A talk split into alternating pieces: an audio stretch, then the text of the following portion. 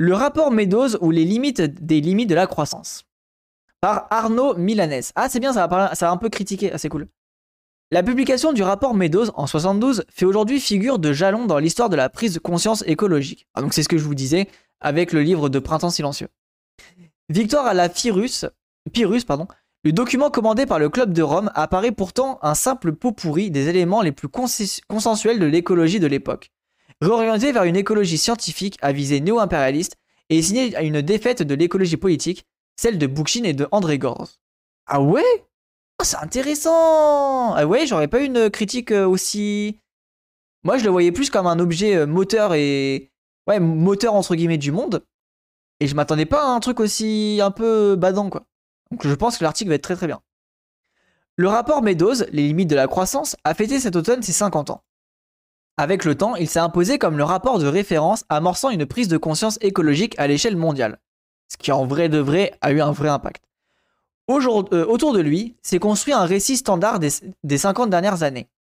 À 30 ans à peine, l'ingénieur du MIT Dennis Meadows, entouré de Dana Meadows, euh, Jorgen Randers et William euh, Behrens, établit le lien entre le développement des activités économiques du monde industriel et une crise écologique dont nous ne pouvions alors qu'envisager les prémices, la croissance, selon le titre du rapport, atteignit ses limites naturelles dans un monde fini. Euh, oui, cet article est bien, il va contre certaines idées reçues sur ce rapport. Ouais, ça va être cool, je pense. Parce que moi, j'avoue, j'ai un petit peu un rapport idéaliste sur le, rapport Meadows, parce que bah, il est beaucoup cité, c'est un élément qui est euh, tout le temps mis en avant, et qu'en même temps, bah, moi, bon, du coup, on va voir l'article, hein. mais quand je le vois par rapport à l'époque et compagnie, je me dis, ah putain, c'est précurseur, peu de gens en avaient parlé, tu vois. John a un grand impact aux USA, mais c'est euh, vieux et pas aussi important que Meadows.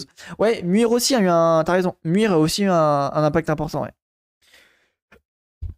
Longtemps, toujours selon ce récit, ces visionnaires ont prêché dans le désert. Eux et ceux qui portaient dans l'espace public les constats établis dans ce rapport.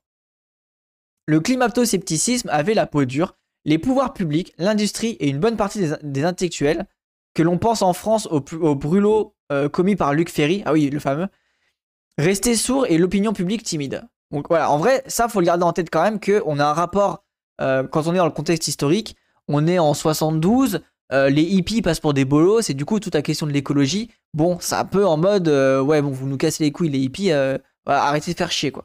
Donc faut aussi garder le contexte historique et quand même bah, rappeler que oui, à, cette époque-là, euh, ça faisait pas beaucoup d'écho et il y avait toute cette logique aussi de manipulation, euh, comme par rapport avec le tabac ou avec les, les pesticides, etc. La, manipulation des médias. Enfin, médias et euh, non, c'est quoi C'est le mensonge d'État. Enfin, je sais plus comment ça s'appelle ça, mais le, en fait, le mensonge comme il y a eu avec le tabac.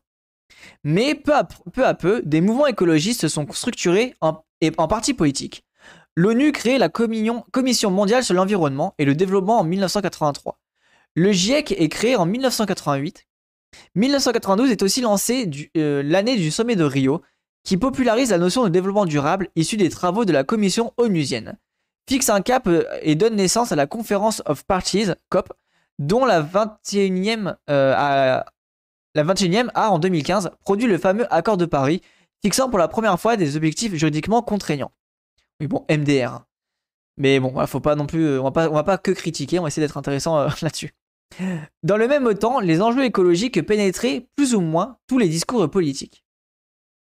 Et gardez aussi en 60, euh, je sais plus combien des, brouettes, là il y a aussi 76, je crois, René Dumont qui se présente à, la présidentielle française. C'est à toi, Poulet Maillot. Ce récit est devenu une telle évidence que toute critique du rapport Meadows et surtout des conditions de sa production est devenue une manière efficace d'être taxé de climato-sceptique. Euh, ouais, c'est intéressant comme critique ça. Faudrait que je le rebosse, mais je, suis d'accord avec ce point de vue en fait. Aussi efficace que, que de douter du discours effondriste ou de l'impact écologique positif de la plupart des mesures techniques mises en œuvre à l'échelle industrielle. Ok, ouais, bon. Je suis clairement d'accord du coup. Là, il m'a convaincu avec cet argument-là. Et pourtant, qui a lu ce rapport? Qui se souvient de ses commanditaires et du contexte politique précis dans lequel il a été produit? Le récit standard dont il sert de point de départ est-il vraiment le récit des mouvements écologistes dans leur diversité et surtout dans leur radicalité et leur lucidité? Alors, je sais pas si le bouquin qui a été réédité c'est le vrai rapport, mais du coup, je peux dire que j'ai lu le rapport. Si c'est vraiment la même chose, euh, pour le coup, j'ai lu le rapport. Aucun mouvement social ne prend force sans, entretenir lui-même sa mémoire. À l'heure où beaucoup déplorent, saluent ou espèrent une nouvelle radicalisation des mouvements écologistes, où beaucoup inscrivent ce tournant dans leur propre vie, au-delà des gestes, ce papier veut contribuer à une nécessaire réappropriation par le militantisme écologiste de sa propre histoire trop souvent confisquée. Ce qu'a signifié le rapport Meadows. Le récit que je viens de reconstituer est fortement biaisé, au point qu'il suffit d'en pointer les, omissions pour réveiller une, une saine méfiance. Entre autres témoignages, rappelons comme une écologiste français convaincue a pu accueillir le rapport à l'époque. La première réaction chez beaucoup d'entre nous, les écologistes, était jubilante. Enfin, le capitalisme avouait ses crimes. André Gorz. Ouais, c'est vrai que Gorz a dit ça. Hein. Ouais, c'est vrai. Ça, c'est intéressant. Enfin, parce que ces crimes étaient largement connus et la conscience écologique n'a absolument pas attendu le rapport Meadows. Les quatre auteurs du rapport de 72 étaient-ils des visionnaires ou des porte-paroles d'un aveu déjà tardif? Ah, ok. En vrai, ouais, en vrai, je suis d'accord avec ça. C'est vrai qu'en vrai, de vrai, on le savait depuis longtemps.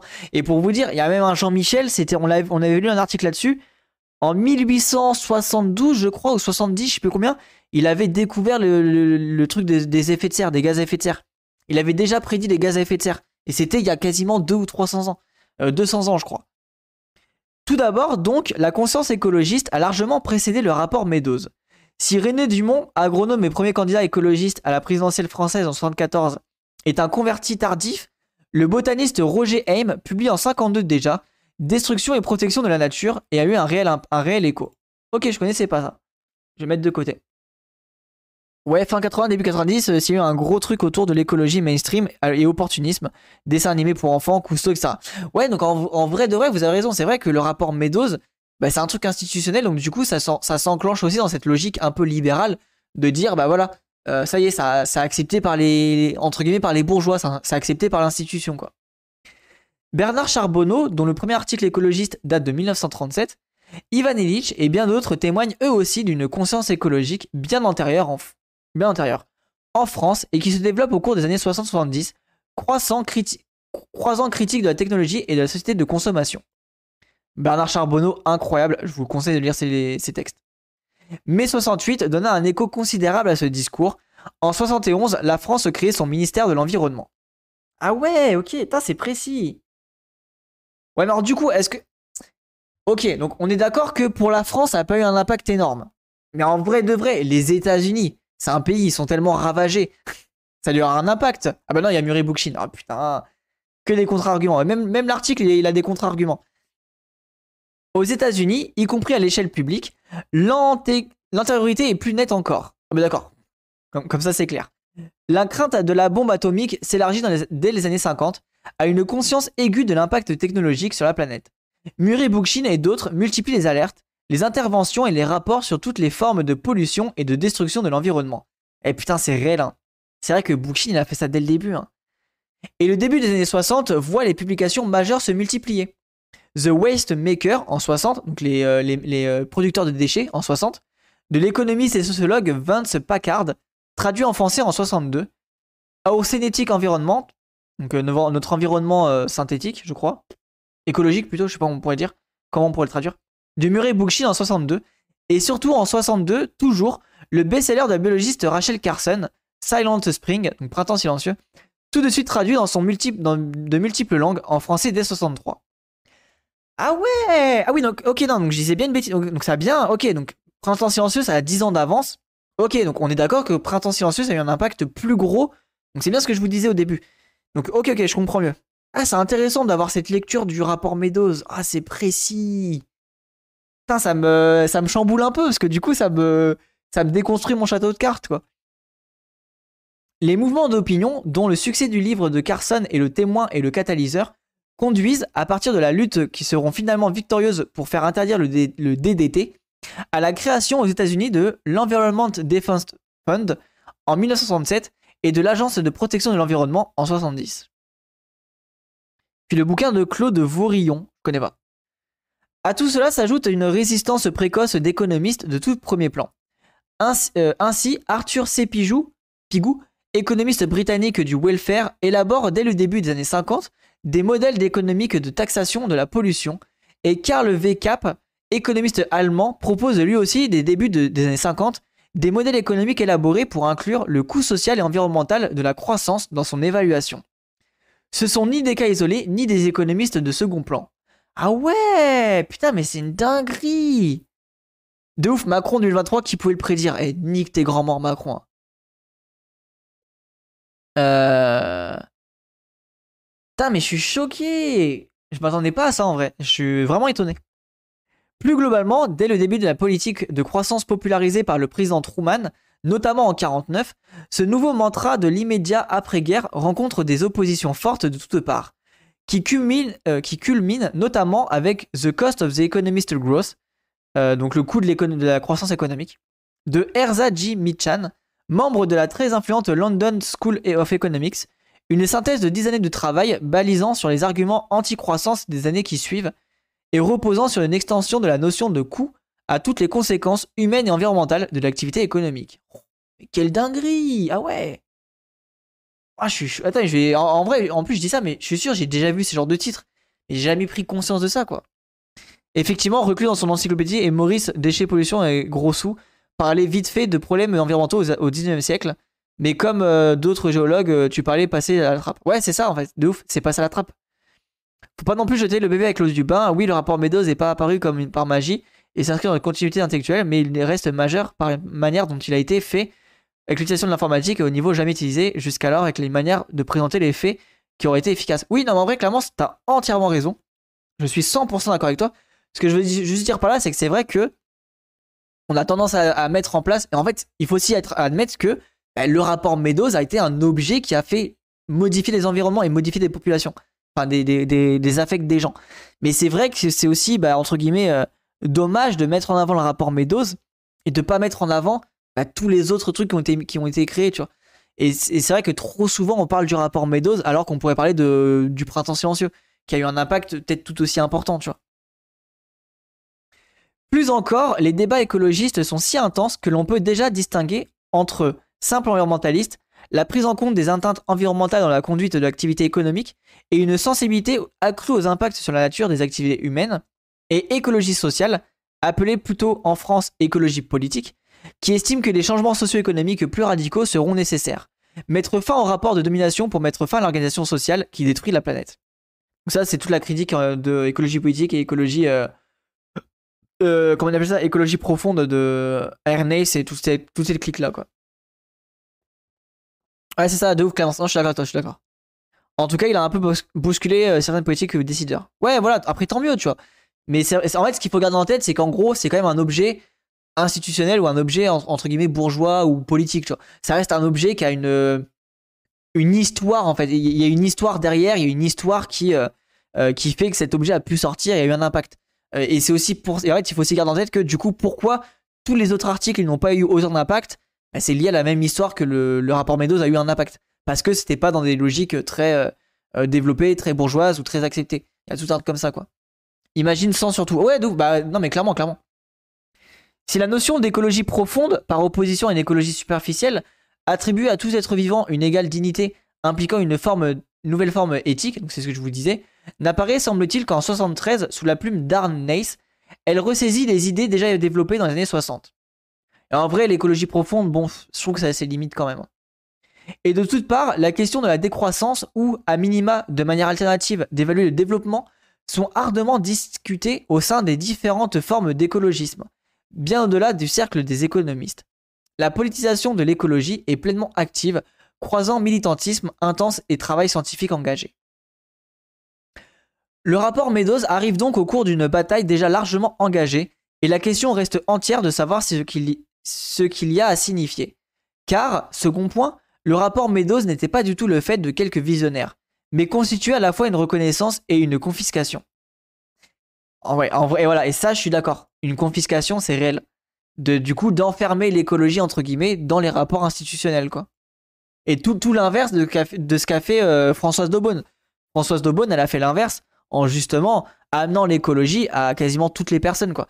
Euh, parce qu'elle n'était pas universitaire même si elle était quand même entre guillemets bourgeoise et compagnie, il n'empêche qu'elle n'était pas universitaire, donc elle permettait aussi de développer euh, les bouquins et de les rendre disponibles. Pour le comprendre, il faut revenir sur son histoire. quelques puissants décideurs, dont la fondation Rockefeller, composant le très conservateur Club de Rome, ah commande aux ingénieurs du MIT un rapport sur l'impact climatique de l'activité humaine. Le rapport Meadows est la réponse à cette commande. Ok, ah oui, donc ok, MDR, donc Rockefeller, euh, l'homme le plus riche au monde. Enfin, qui est mort, mais voilà.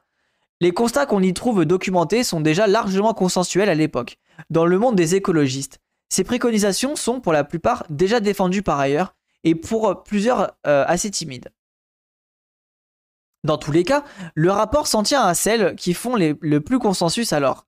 Inflexion de la croissance à partir de 75 dans les pays développés, mais triplement de la production industrielle mondiale pour 90, en réduisant au quart la consommation de ressources minérales. Ce qui impliquait la production de biens plus durables, le recyclage et la réduction des gaspillages. Déjà le B à bas des revendications écologistes, mais aussi le développement accéléré de l'économie immatérielle, incluant notamment la marchandisation plus poussée des biens et services jusqu'à là non marchand pour compenser les pertes industrielles. Ah, ah putain, ça j'avais oublié. Ah oui, donc très libéral quoi. Ah oui, mince. euh, oui, bon. Après, c'est pas étonnant, hein, c'est un rapport euh, fourni par l'État. Oui, bon. Faut, enfin, par un, groupe euh, d'industriels euh, capitalistes. Faut pas s'en étonner. Une relative décrue industrielle au prix d'une croissance exponentielle de la marchandisation. Le tout appuyé sur des chiffres et des modèles dont beaucoup ont été immédiatement critiqués, y compris et surtout par ceux qui en validaient pourtant les constats, et sur une expertise de guerre supérieure à celle de nombreuses études déjà disponibles. Ah ouais, putain, je savais pas tout ça. Quel écho de l'ébullition écologiste évoqué plus haut dans le rapport Meadows. Rien sur le changement d'échelle des unités de production, rien sur la réorientation technologique vers les procédés plus maîtrisables à l'échelle humaine, Rien sur les critiques de la société de consommation, occultant structurellement toute réflexion sur la production des marchandises et la réalité des besoins humains. Presque rien sur la redynamisation du monde rural, donc rien sur ce qui faisait déjà le cœur de la réflexion écologiste la plus avancée. Mais à la place, une ambiguë promotion de l'économie immatérielle. Ah ouais, putain, c'est précis. Hein. Ah ouais, c'est précis de ouf. En même temps, un rapport, c'est surtout technique, pas forcément critique des organisations et du système de production. En vrai, t'as raison. As, en vrai, t'as raison. Je, vais mettre ton, ton message en commentaire parce qu'en vrai, t'as raison. Il faut pas non plus, euh, comme dit euh, plus haut Clamence, faut pas jeter avec le, bébé avec l'eau du bain, quoi. L'article est un peu quand même à charge, mais c'est un article à charge sur tous les autres points, tous les autres points de vue qui sont pas à charge. Finalement, c'est pas si mauvais, quoi. On connaît la suite. La résistance des industries pétrolières et la révolution numérique qui a montré qu'économie immatérielle rimait en réalité avec nouvel extractivisme, toujours plus de destructeurs, mais pas chez nous, invisibilisés. C'est réel ça. Cette suite a contribué à rétrospectivement à attribuer au rapport Meadows la radicalité qu'il n'avait pas. Ah, c'est pas faux, hein. C'est Enfin, c'est même euh, plutôt vrai en vrai de vrai. Hein. Très bon article. Hein. C'est la littérature grise au final un document technique pour les politiques. Ouais, en vrai, c'est ça. Hein. Mais c'est justement le problème quand même, euh, ça promeut une vision technocratique euh, de l'écologie. Oui, t'as as raison. En fait, oui, j'arrive. En fait, j'arrive pas à me rendre compte du rapport, mais oui, t'as raison. Euh, vos deux messages sont intéressants. Mais oui, en fait, ça appuie dans la logique de la géo-ingénierie, en gros. Enfin, en tout cas, technocratique, du, du techno-solutionnisme, quoi. Euh... Creusons un peu encore. Notre témoin de 73 l'avait déjà identifié, et nombre d'écologistes, en seconde réaction donc, suivent alors ce constat. Quand le rapport Meadows envisage le triplement de la production industrielle mondiale, tout en recommandant sa non-croissance dans les pays industrialisés, n'est-ce pas à une vision néo-impérialisme de l'avenir qui se relève implicitement? Ah oui, en mode, euh, ok. Laquelle est bien là l'occasion, la localisation des proportions, euh, des productions polluantes et pas seulement l'extraction dans les pays dits à l'époque du tiers-monde. Ouais, voilà, oui, il a raison. En gros, c'est en mode, ah là là, il va falloir, oui, continuer de produire, mais pas chez nous, parce que nous, il faut qu'on arrête. Donc, go faire des multinationales ailleurs dans le monde. Euh, bon argument, ça. En somme, ce rapport annonçait largement le redéploiement mondial du capitalisme qui allait suivre, même contre une bonne part des intentions de, de leurs pauvres auteurs. Y compris par exemple l'explosion de la marchandisation touristique et la bétonisation massive qui l'a accompagné, sans parler de l'explosion des émissions de CO2 par les transports, puis la démultiplication des extractions polluantes et socialement désastreuses qui ont accompagné l'économie dite dématérialisée des années 1980-90. Et ce, même si Tiers-Monde renvoie à une réalité reconfigurée, les rapports de domination entre territoires sont aussi restés en partie internes et nombre de pays industriellement développés, que l'on pense à l'extraction du pétrole et du gaz de schiste aux États-Unis, à l'extraction des doublement euh, mal nommées terres rares par la Chine ou même à plus petite échelle à la bétonisation des côtes. Euh, on reconnaît là parfaitement le néo-impérialisme du Club de Rome et du capitalisme depuis 50 ans au moins. Ouais, c'est pas faux. En vrai, mais la critique est intéressante. Euh, en, fait, avoir une critique un peu comme ça, c'est cool à entendre. Même si, voilà, ça reste un peu vif, je trouve qu'il faut le garder en tête. La contre-histoire d'une première défaite.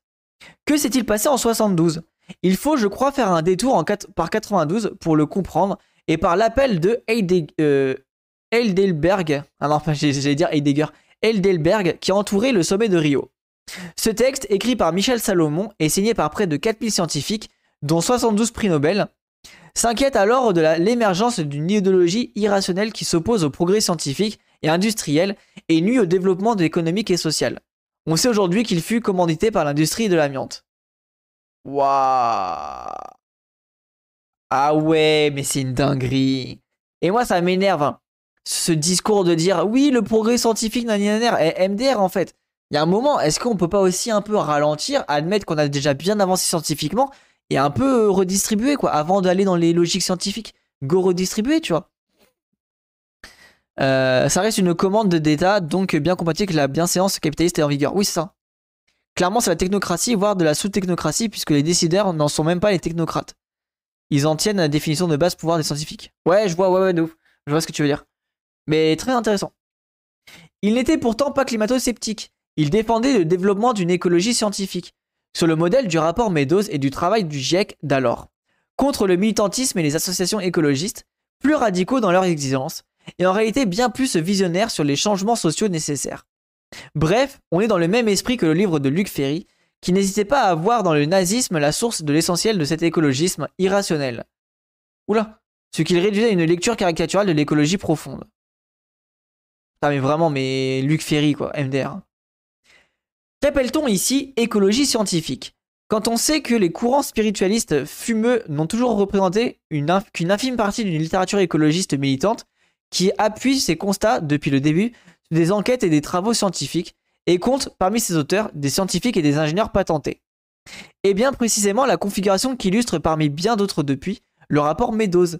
Quelques dizaines des plus grands décideurs du monde contemporain comment on a rapport et évalue la manière de tenir compte au nom du reste de la planète de, ces recommandations.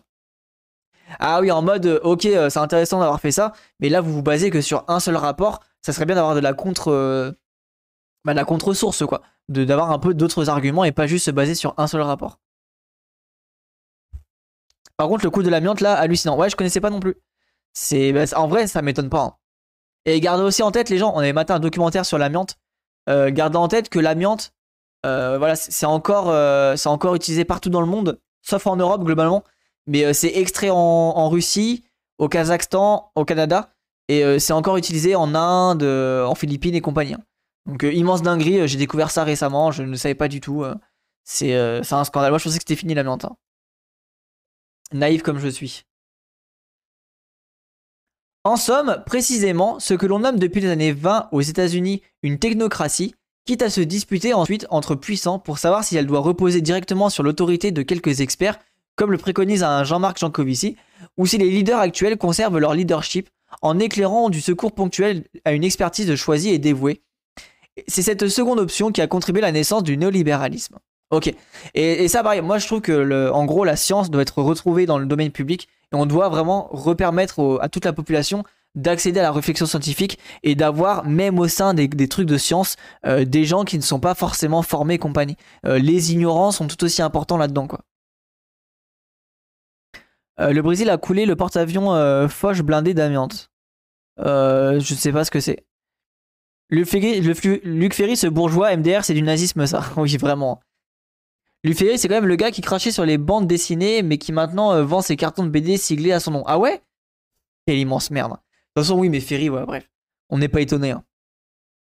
Le résultat n'est toujours le même, une réorientation, une réorientation du capitalisme non remis en cause, associée souvent à un relan réactionnaire que le néo-impérialisme du rapport Meadows illustre bien. Ok, je suis d'accord avec ce point de vue. Le statut aujourd'hui consensuel de ce rapport ne serait donc que l'un des symboles avec l'écrasement policier du contre-sommet de Gênes en 2001, de la défaite du militantisme écologiste plus radical, et en réalité plus réaliste des années 70, qui voyait dans un sursaut démocratique, décentralisateur et décroissant un nouveau mode de vie anticapitaliste, qui appelait la crise écologique, une perspective qui a l'immense avantage de dépeindre de la, la sobriété autrement que sous les couleurs de la privatisation sous menace. Privation sous menace. Ou que ce que Hans Jonas nommait, en l'appelant de ses voeux, l'heuristique de la peur. en vrai, ça c'est réel. Hein. En tête qu'à l'époque, les gens euh, euh, s'attiraient sur des centrales nucléaires ou bazooka. Hein. Voilà le level de radicalisme euh, politique. Hein.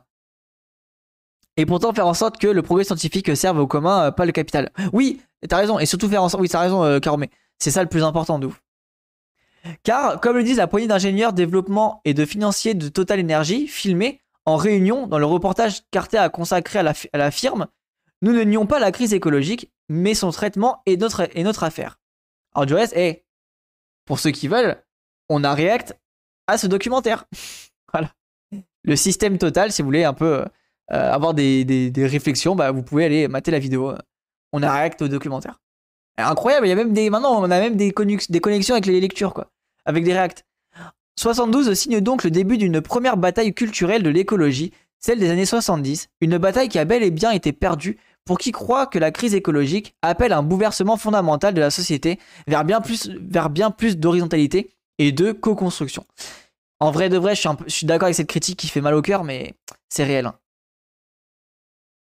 Autre symbole de cette défaite, lorsque les écologistes parlent d'énergie solaire et éolienne des années 70, ils parlent tous de production low-tech, contrôlable, bricolable et ainsi démocratique et ajustable aux besoins d'un territoire, ce qui implique un, redéploiement complet du mode de production et de redistribution des énergies. Ah putain, mais c'est réel. Hein. Les énergies euh, merde euh, qui ne sont pas verrous justement d'André Gorz, les énergies autonomes. Aujourd'hui, on parle plus souvent d'innovation technique, de béton et d'extraction en masse de terres rares pour produire de véritables centrales ajustées au réseau énergétique telles que l'industrie et les États les ont créées. Ça, c'est réel. Ah, ça fait trop mal au cœur, mais c'est tellement réel. Que des écologistes en viennent même parfois à défendre le nucléaire n'est pas la cerise sur le gâteau ou le dernier tour du verrou de There is no alternative. Ah, c'est pas faux, hein. C'est pas faux. Le statut du rapport Meadows, 50 ans après, serait bien de ce point de vue le monument d'une défaite.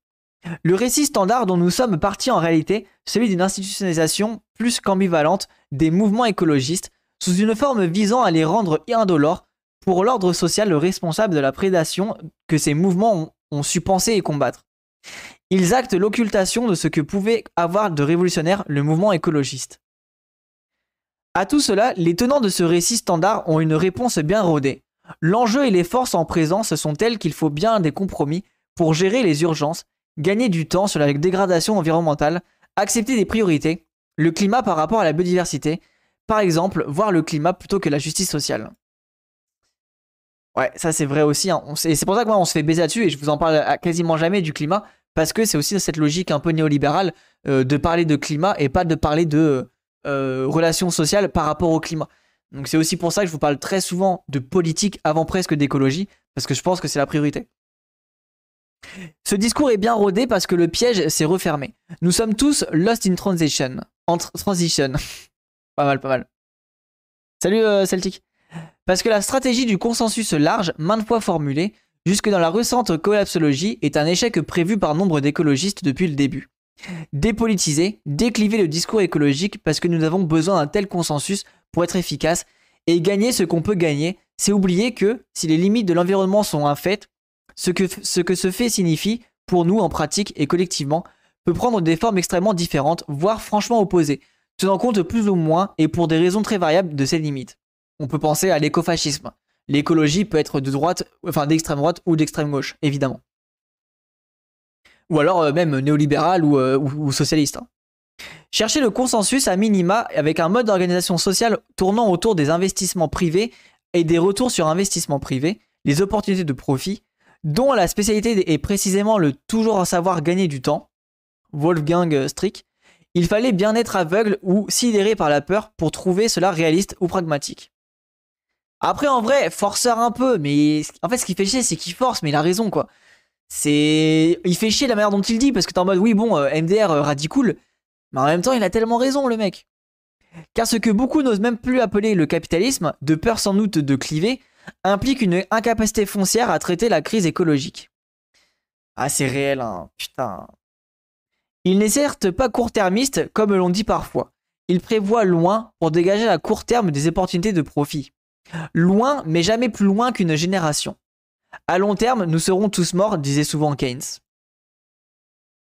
En revanche, il a rendu les démocraties court-termistes en dépolitisant les gens en la soumettant ainsi au seul rythme des mandats électoraux et au service d'une société de consommation qui a tout, tout retraduit euh, dans son langage, y compris la domination de l'injustice sociale, jusqu'à là les rendre sacrifiables, sacrifiables au nom de l'urgence écologique.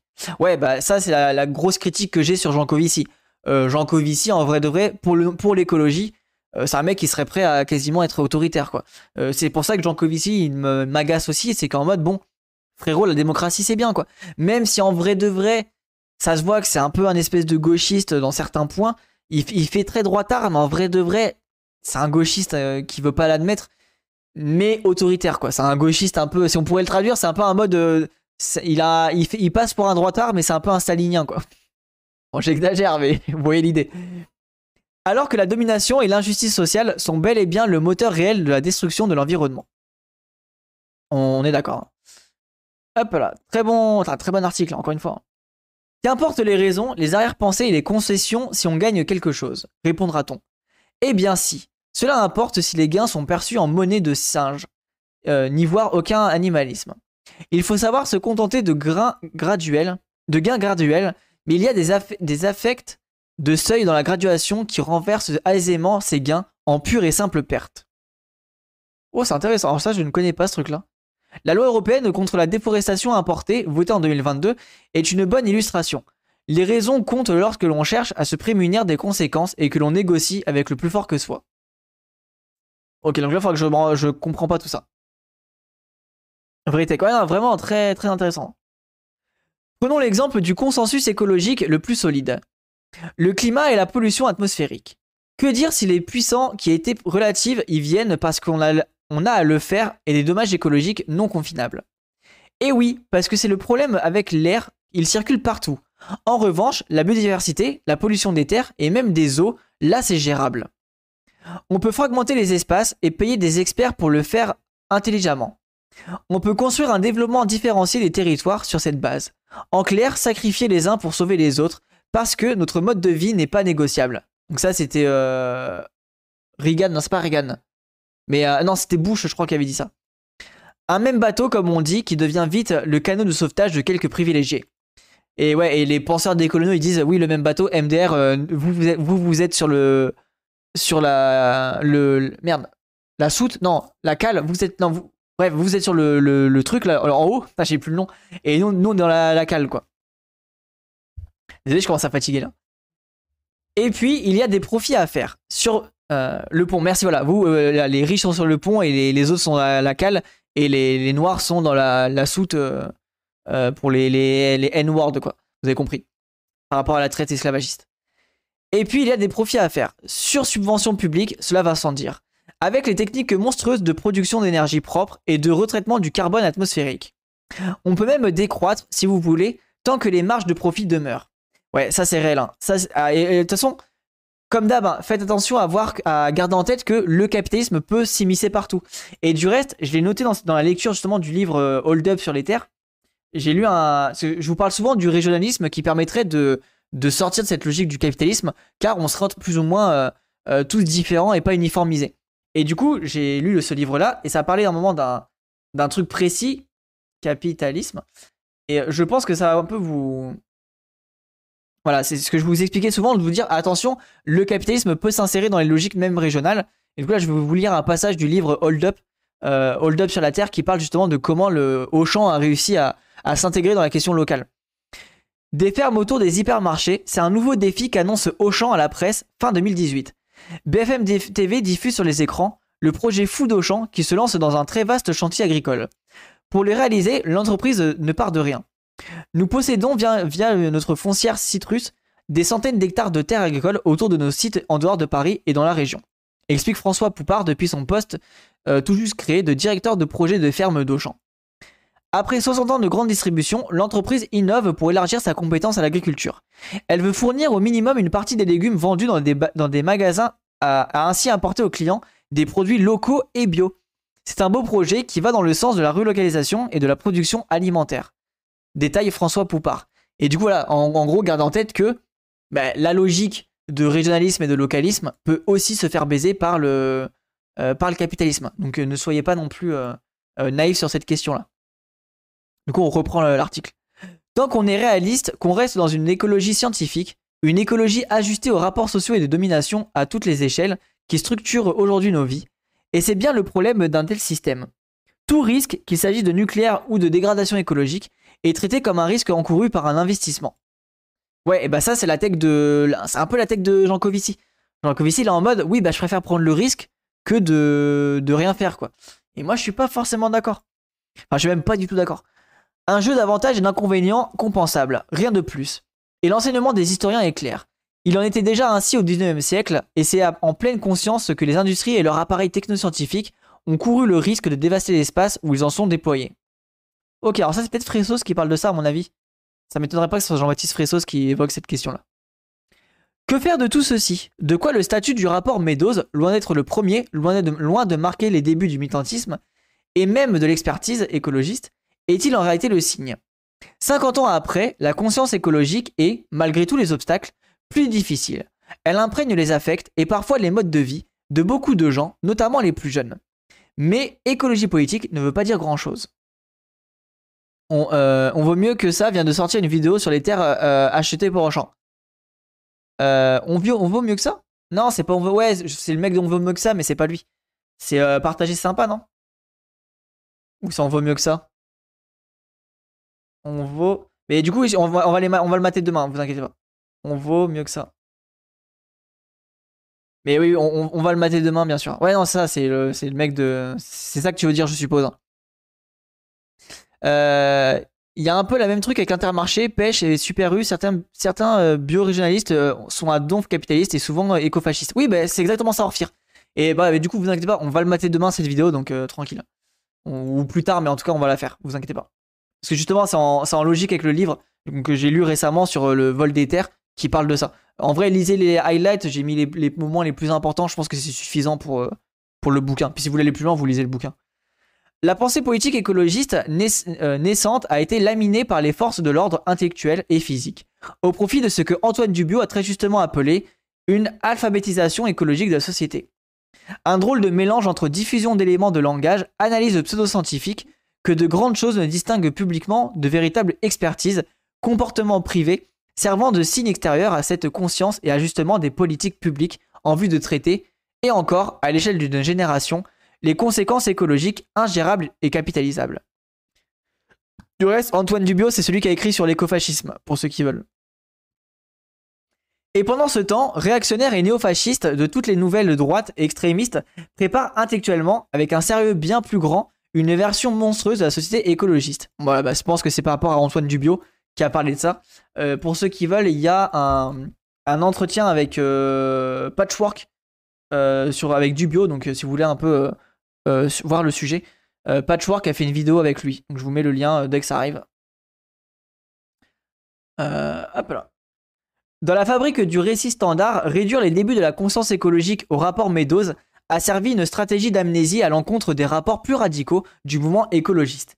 Et du coup, ça serait intéressant de voir c'est quoi ces rapports-là, tu vois. Il y en a quelques-uns qui ont été popés dans l'article. En vrai de vrai, on va, on va le lire. On va les lire en live, hein, vous inquiétez pas. Euh, écofascisme discussion. Voilà. Pour ceux qui veulent la vidéo avec euh, Patchwork, c'est celle-ci. Euh, vous avez du coup l'entretien avec Antoine Dubio sur l'écofascisme. Et vu qu'ils l'ont répertorié, je vous le mets là parce que je pense que bah il a pas, pas été tant que ça partagé quoi. Donc voilà, pour ceux qui veulent. hop là. Et oui, l'article incroyable. Hein. L'ensauvagement de la société par l'écologie, tel qu'espéré dans les années 70, n'a pas eu lieu, pas plus que la co-construction et la diffusion des savoirs collectifs d'un tel bouleversement auraient supposé. Cette première bataille est perdue, et nous le payons aujourd'hui d'une relative cécité politique collective face à certaines propositions supposément écologistes, qui devraient en réalité nous effrayer pour la nature et pour nous-mêmes. Dans les années 70, les multinationales multipliaient les, séminaires internationaux où on s'inquiétait de ce que les gens devenaient ingouvernables. Les temps ont bien changé. Pas shark basé, non, je déconne. Ah, ça va, arrêtez. Il a quand même il peut, il, a, faire des trucs intéressants. hein. Soyez cool. Mais tout est-il, mais, mais tout est-il perdu? En 1989, le FBI crée la catégorie écoterrorisme, une notion très largement utilisée dans le monde anglo-saxon depuis les années 70. Pour répondre à un durcissement du militantisme écologique, et notre cher Darmanin a bien montré que la classe dirigeante est prête désormais à la dégainer au moindre petit sabotage. Un peu comme la violence déchaînée contre la ZAD de Notre-Dame-des-Landes avait pu être justifiée par des chimériques euh, caches d'armes qui n'ont bien sûr jamais été trouvées.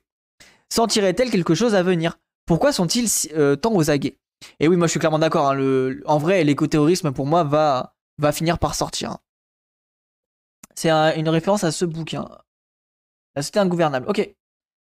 Merci, merci. Rarement en France, il n'y a eu autant de travaux, souvent le fait de jeunes chercheurs si précis, radicaux et engagés autour des questions écologiques que ces deux dernières années. On peut penser à Malcolm Ferdinand. En vrai de vrai, euh, Malcolm Ferdinand, très très bon bouquin. Et, euh, voilà, le mec a mis sa thèse dans un ouvrage euh, qui est relativement radical par rapport à un universitaire. Euh, moi, je vous le conseille sincèrement. Et c'est vrai qu'on voit de plus en plus de, de bouquins qui, qui parlent de ces questions-là, quoi. Et tant mieux. En 15 ans, plus largement, le thème de la décroissance est devenu sérieux politiquement et académiquement, aca- académiquement après plus de 20 ans de blackout. Donc là, on peut penser à, Timothée Paric. Et depuis, euh, quand n'a-t-on pas vu autant d'occupations de territoire, d'actions directes et symboliques, d'études s'inquiétant de l'éco-anxiété, d'activités associatives, de réorientation d'existence vers de nouveaux modes de vie, dont les traits médiatiques bifurqueurs ne sont, euh, ne sont qu'une toute petite partie et sans doute pas la plus représentative. En vrai, c'est vrai, il a raison. Pour voilà, garder du baume au cœur, les gens, garder du côté positif, il a raison là. Après la sidération de 2020, les signes marquent-ils le début d'une nouvelle bataille culturelle? Peut-être, à condition toutefois de faire un, ré- un réel inventaire des luttes passées pour se sortir des pièges institutionnels, rhétoriques et médiatiques qui attendent de tout militant de brûler les idoles, à commencer par le mythe du rapport Meadows, et de tirer ainsi les enseignements de la bataille que nous avons perdue, au premier rang desquels celui-ci. Il est définitivement plus difficile d'orienter notre ordre social vers la fin pour laquelle il n'est pas fait que de réorganiser notre société en profondeur. Pragmatisme rime désormais avec radicalité. Pragmatisme. Et en vrai, il a raison, les gens, et c'est pour ça que moi, je- j'essaye de pas trop parler des gens Covici, euh, des Philippe Biouy et compagnie. En fait, j'essaye au maximum de mettre en avant des auteurs sur l'écologie qu'on connaît assez peu. En vrai de vrai, je sais pas si je le fais bien, mais je pense qu'on a quand même découvert énormément d'auteurs de l'écologie euh, qui sont en dehors des logiques mainstream euh, sur ce stream, et c'est ce que j'essaye au, mieux de faire. Et c'est vrai que je, je pe- je pense que c'est important de bah, de pas avoir d'idole et de vraiment partager le plus de, de savoir en fait de plein d'auteurs différents et de pas dire bah l'écologie c'est cette personne là non l'écologie c'est tout ce savoir qui se dilue dans la pensée des gens et du coup bah il y a plein d'auteurs différents et il faut aller fouiller chacun des auteurs pour un peu voir les, critiques les pensées et tout donc euh, je, vraiment je suis d'accord avec cette critique là un article de Arnaud Milanese Milanese Euh, incroyable philosophe maître de conférence à l'ENS de Lyon incroyable. Franchement, euh, mais c'est ouf, hein. Bah du coup, merci encore euh, Rhizomatique pour le pour l'énième article fourni. hein. Mais je vais fouiller un